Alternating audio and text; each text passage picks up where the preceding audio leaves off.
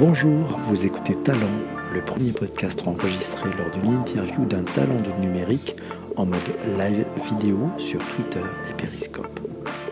Je suis avec un entrepreneur, il s'appelle Manuel Diaz, c'est un créateur d'entreprise. Il s'y connaît pas mal en digital, il va nous raconter toutes les coulisses. Manuel Diaz, je suis entrepreneur, j'ai démarré dans le numérique il y a 20 ans, quand j'avais 18 ans, avec mon frère Carlos.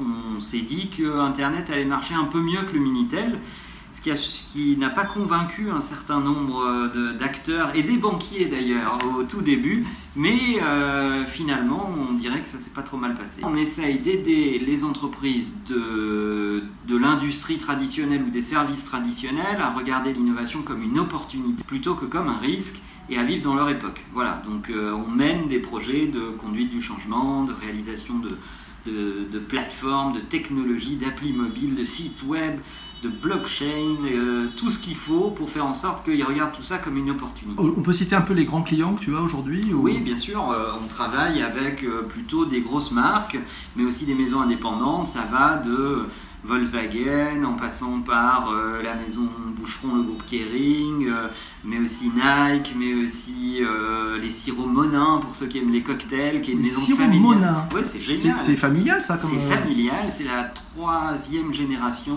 Ils ont inventé des sirops hyper hyper qualitatifs. Ils mettent ça dans les mains des bartenders qui font des, des, des championnats du monde de cocktails, etc.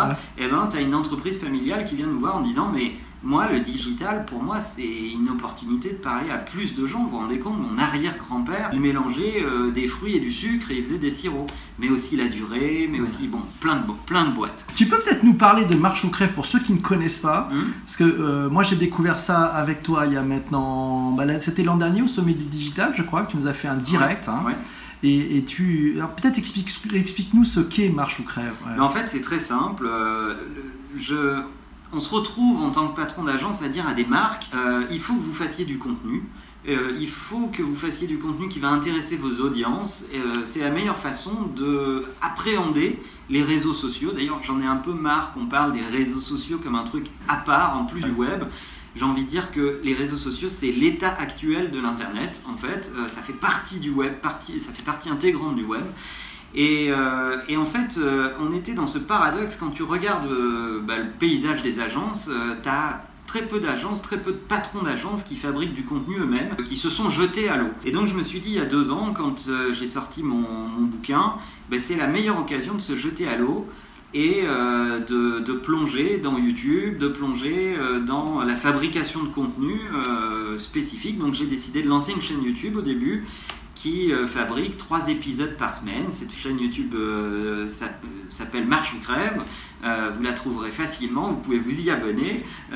et je fais trois épisodes par semaine sur des thématiques assez larges qui vont de l'entrepreneuriat au management, à l'innovation, au numérique en général. Euh, bref, mm. tout ce qui doit, à mon sens, être euh, débattu, partagé euh, sur la place publique. Alors nous, on a une méthode particulière pour faire ça, c'est que pour trouver des sujets, avec une toute petite équipe, Pauline, Bertrand, etc., on partage les bookmarks de la semaine. Chacun sa méthode, il y en a qui écrivent beaucoup. Moi, j'écris rien.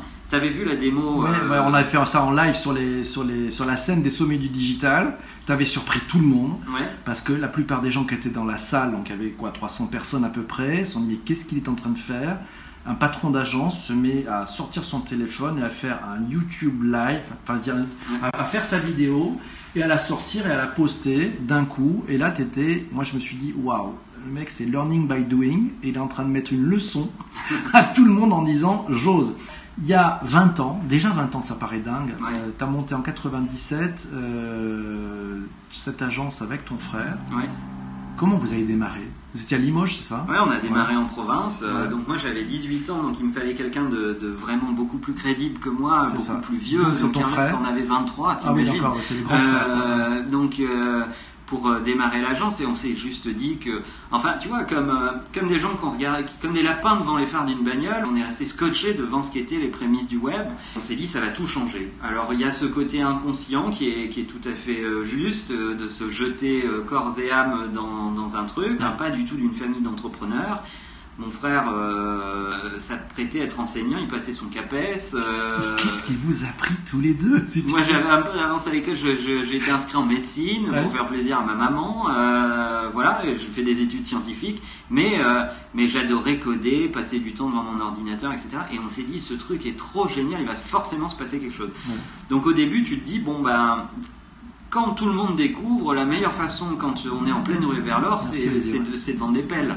Donc, euh, donc c'est ce qu'on a fait. Des mecs n'avaient pas de site web, donc il fallait vendre des pelles, euh, les pelles de l'époque. Mais vous n'aviez jamais fait de site web, vous ah ben C'était tout le début, tout le monde était sur la même ligne de départ. Exactement. Et donc en fait, alors c'était qui les premiers clients Vous les avez trouvés où? Premiers clients étaient des clients d'abord régionaux. C'est en fait il y a des industries qui sont intéressées au web avant les autres. Le tourisme s'est intéressé au web avant les autres, puis ils se sont dit je peux vendre des voyages à, à plus de gens. Euh, les petites annonces se sont intéressées à, ça parce que évidemment ils en ont vu le danger. Ils se sont dit ah ouais les gens vont peut-être plus passer des petites annonces dans les journaux pour vendre leur voiture, mais ils vont peut-être chercher sur le web, etc., etc. Donc il y a quelques industries comme ça et on a eu des clients d'abord régionaux et puis assez vite des clients euh, nationaux euh, qui étaient à Paris alors que nous on n'y était absolument pas, on n'avait pas de bureau. Donc euh, bah, tu prends ton train, tu vas à Paris, tu fais ton rendez-vous et puis et puis voilà, ça démarre comme ça. Ça fait partie des problématiques des entrepreneurs, c'est-à-dire que tu n'as pas de bureau. tu connais pas Paris, tu as rendez-vous quelque part, prends une, tu, tu... il y a des trucs marrants de provinciaux, c'est que moi au début, dans mes premiers rendez-vous quand j'arrivais... tu avais ton plan de Paris? J'avais mon plan de Paris. il n'y avait, pas de smartphone, hein, il, y a, 20 ans. Il y a 20 ans. Hein, donc tu avais allé acheter un ticket de métro, c'est ça? Exactement. Enfin deux, un, aller un retour? Exactement. Euh, et puis quand tu sentais que tu allais être en retard, euh, tu, tu, tu, faisais appeler ou tu t'arrêtais pour passer un coup de fil et tu dis ah je vais être en retard. Tu fais ton rendez-vous, tu prends ton brief, tu reprends ton train dans l'autre sens. Et, euh, et, tu rentres à la maison et tu briefes, tu t'auto-briefes ou tu briefes le début des équipes quand tu commences à engager. Ton premier salarié, tu l'as trouvé comment? C'était qui? En fait, euh, c'était un créatif euh, parce que moi je codais un peu car c'était plutôt sur le commerce euh, et la gestion des clients. Il fallait un créa, un mec qui fait les maquettes, qui fait le design, etc. Et on a trouvé un mec en région.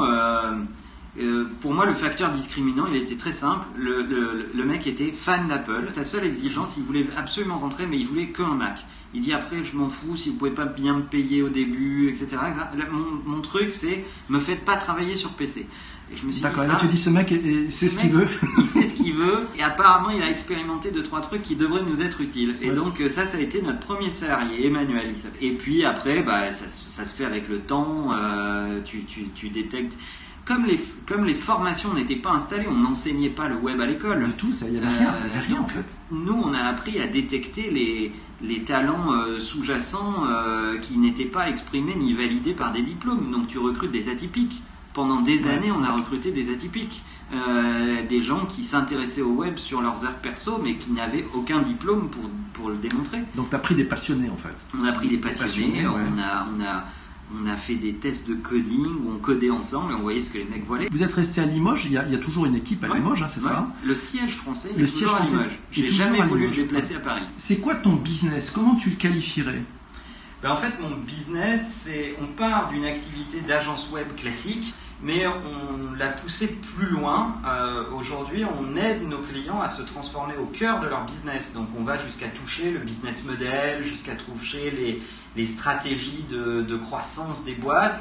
On rentre dans les comités exécutifs et on aide les boîtes à prendre des initiatives pour faire que l'innovation soit un vrai accélérateur de business.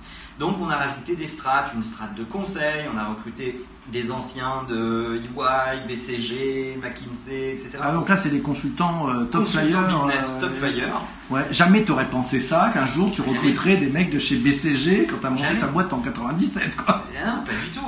Et euh, ensuite, on a rajouté la vraie notion de design, on a, mais pas au sens artistique des choses, mais au sens vraiment les parcours clients, les points de friction, on a l'ancien head of design de Aldebaran, ceux qui fabriquent ouais, les robots, Pepper et Nao, là, c'est ça? Exactement. C'est lui, ouais, eh ben, le patron du design de Aldebaran, eh ben, il est chez nous maintenant et, euh, et, il est patron du design chez, chez Imakina en France. C'est énorme. Euh, donc on a recruté comme ça des talents et on a assemblé une offre qui permet euh, de vraiment accompagner les boîtes de bout en bout en fabriquant indoor, parce que la majorité des, gens euh, qui viennent du conseil ou de la pub sont mis à faire du digital, disent ok j'ai les idées chez moi, qui soient les idées créatives ou le, conseil, mais je sous-traite la production ou en offshore euh, ou, ailleurs, et là c'est le début des ennuis. Parce que pour bien, fabriquer l'innovation, il faut absolument être capable de bien maîtriser toute la chaîne de valeur. Quelle est ta vision du, monde, de la société qui arrive là? Des, trois petits points où tu dis, tiens voilà, si, tu avais Allez, un, ado de 10 ans là qui était dans les coins, qu'est-ce que tu lui dirais de regarder euh, Parce que par rapport à la vision que tu peux avoir sur le monde qui, vient devant. Alors plutôt dans un modèle euh, prospectif, tu veux dire ce sur quoi il faut passer du temps, ouais, euh, etc. Où, les, à la limite les, bases un peu à acquérir. Moi je pense que on ne, on ne s'émerveille pas suffisamment tous les jours de la technologie qu'on a entre les mains. Et en fait, sans faire les vieux cons du web, etc., mais toi comme moi, on a vécu des années où euh, c'était inimaginable de faire un live avec un téléphone mobile euh, et avec, des, commentaires en direct. Alors, on a connu l'époque des blogs aussi. Hein, Exactement. où là, les commentaires, ils arrivaient un peu après quand ils arrivaient. D'ailleurs, il n'y en avait pas toujours. Les commentaires arrivaient après qu'on ait publié. Hein, et là, maintenant, ils arrivent en même temps qu'on publie. Donc, euh, et on n'a pas fini de publier encore. Et, et, je trouve qu'on doit euh, certes, former des développeurs, c'est certes formidable d'avoir euh, Station F, l'EPITA, 42, etc. Il faut juste que ces générations qui sont nées avec ces technologies entre les mains, on leur permette aussi rapidement, sans en faire un pataquès, de comprendre euh, d'où on vient et en quoi ces technologies sont rupturistes. Parce que si on ne leur explique pas ça correctement, ils ne peuvent pas comprendre ce que ça provoque comme étonnement chez un client. Si demain ils sont dans un projet, euh, imaginons de commerce ou de e-commerce, et qu'ils ne comprennent pas l'appréhension d'un cinquantenaire moyen à euh, aller dans le magasin et de se faire livrer à la maison, de payer d'une autre façon, eh bien ils ne comprennent pas fondamentalement ce que l'arrivée de ces technologies ont provoqué comme changement dans nos comportements. Donc euh, je trouve que l'aspect sociologique est, intéressant dans le fait de remettre un peu en perspective et l'histoire de ces technologies. Donc il y a ce premier élément-là, être s'émerveiller de, l'époque qu'on vit. Le deuxième élément, c'est que moi, à mon époque, être entrepreneur, c'était pas euh, avoir gagné à la loterie. Aujourd'hui, j'ai l'impression que si t'es pas entrepreneur, euh, t'as raté ta vie, pour reprendre une phrase. Euh, en fait, médiatiquement, on nous dit il faut absolument être entrepreneur, il faut absolument être entrepreneur. moi, il y a 20 ans, tu étais entrepreneur soit parce que tu avais raté tes études, soit parce que tu étais inemployable.